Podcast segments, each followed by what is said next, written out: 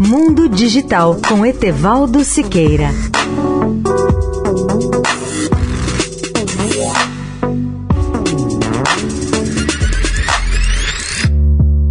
Olá, ouvintes da Eldorado.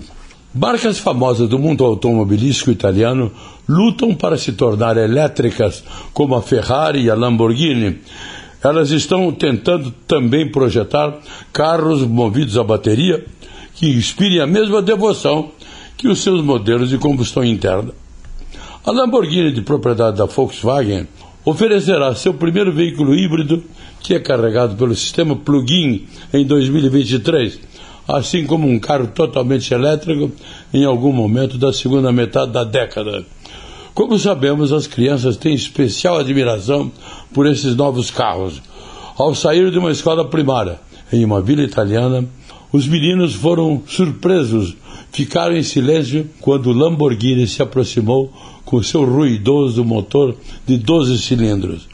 E quando a fera roncou pelo pátio da escola, eles começaram a aplaudir, a gritar, a pular, erguendo os braços e os punhos no ar. Foi uma expressão espontânea da emoção que o fabricante italiano de carros esportivos inspira e que motiva aqueles que podem pagar até centenas de milhares de dólares, ou em alguns casos até milhões.